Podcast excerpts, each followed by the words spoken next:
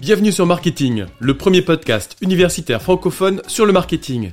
Ce podcast est créé et animé par les étudiants de TechDeco Périgueux et moi-même, Fabrice Cassou, maître de conférence à l'Université de Bordeaux. Notre objectif est de vous partager chaque lundi, mercredi et vendredi notre passion et notre curiosité sur le monde du marketing. Alors bonne écoute Bonjour à toutes et à tous. Aujourd'hui nous allons évoquer un article intitulé Produits alimentaires locaux, les motivations d'achat en fonction des circuits de distribution, écrit par Tarek Abid, Francine Rodier et Fabien Durif, et publié dans la revue Décision Marketing en 2020. Alors cet article a attiré totalement mon intérêt dans la mesure où on parle des produits locaux et notamment de la manière dont les consommateurs peuvent être motivés différemment selon le type de circuit qu'ils vont emprunter, à savoir en direct, dans des magasins spécialisés ou encore dans la grande distribution. Alors l'article commence ainsi à savoir un constat sur le fait que depuis plusieurs années, les produits locaux intéressent de plus en plus les consommateurs en raison de la qualité des produits, la contribution à une économie locale, un impact environnemental réduit par le fait que les transports bah, sont plus courts, euh, bref par plein de motivations différentes. Les auteurs définissent les produits locaux comme des produits conçus, transformés et consommés à moins de 160 km. Alors la définition peut varier suivant les auteurs, des fois ça peut être un petit peu moins de 100 km, des fois un petit peu plus. Alors majoritairement, les travaux de recherche qui ont été menés jusqu'à présent sur les produits locaux sont plus intéressés par les circuits directs ou les circuits courts que par l'ensemble des circuits. Donc ce travail de recherche permet justement de s'intéresser aux différents canaux principaux de vente des produits locaux, en l'occurrence présents au Québec, parmi lesquels on va retrouver premièrement les circuits de distribution courts ou la vente directe avec le service de panier garni dans les, points de collecte ou livré à domicile ou encore les points de vente collectifs de produits locaux. Deuxièmement, les circuits de distribution courts, la vente de vente indirecte avec un magasin saisonnier ou un magasin spécialisé comme une fruiterie, etc. Et troisièmement, le circuit de distribution conventionnel, c'est-à-dire les grandes et moyennes surfaces ou les supermarchés, hypermarchés, etc. Alors cette étude au niveau de la méthodologie a consisté à interroger 731 consommateurs de produits locaux de la province de Québec et afin d'analyser évidemment leur motivation selon le type de circuit fréquenté. C'est ainsi que les résultats permettent de souligner que quel que soit le circuit de distribution, il existe des motivations communes aux consommateurs de produits locaux, telles que la motivation éthique, c'est-à-dire le soutien à une économie locale, mais également la motivation de santé avec un mode de vie plus sain.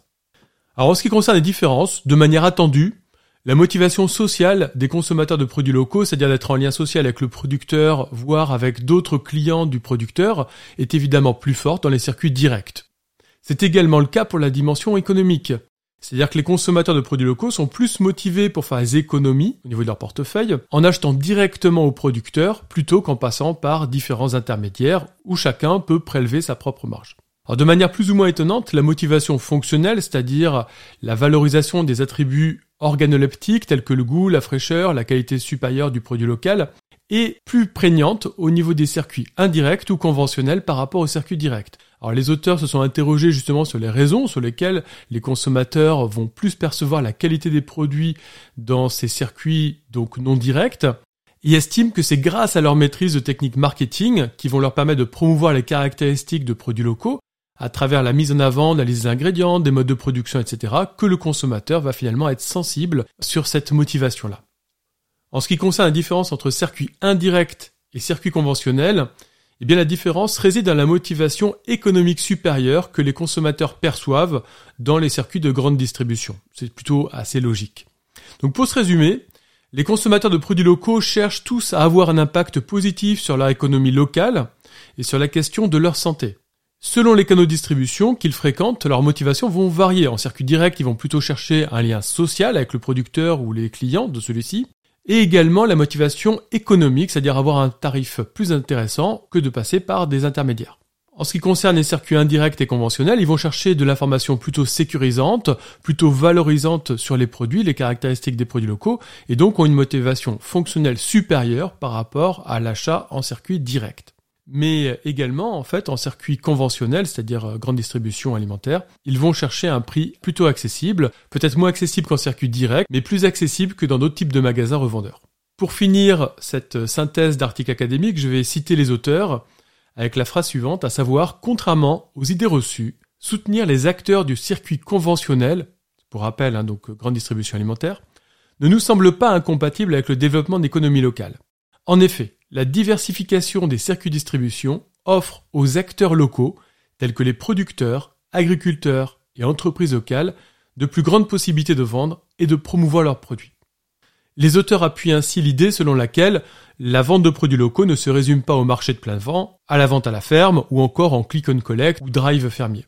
La vente de produits locaux concerne l'ensemble des circuits de distribution alimentaire et notamment bah, la grande distribution alimentaire totalement légitime dans la vente de ces produits et permet aux producteurs de bénéficier d'avantages complémentaires. Merci à tous d'avoir suivi cet épisode. Vous pouvez nous aider dans notre démarche en vous abonnant à notre podcast et en laissant un commentaire. Merci pour votre soutien et votre écoute et à très bientôt sur Marketing, le podcast universitaire pour tous les curieux du marketing.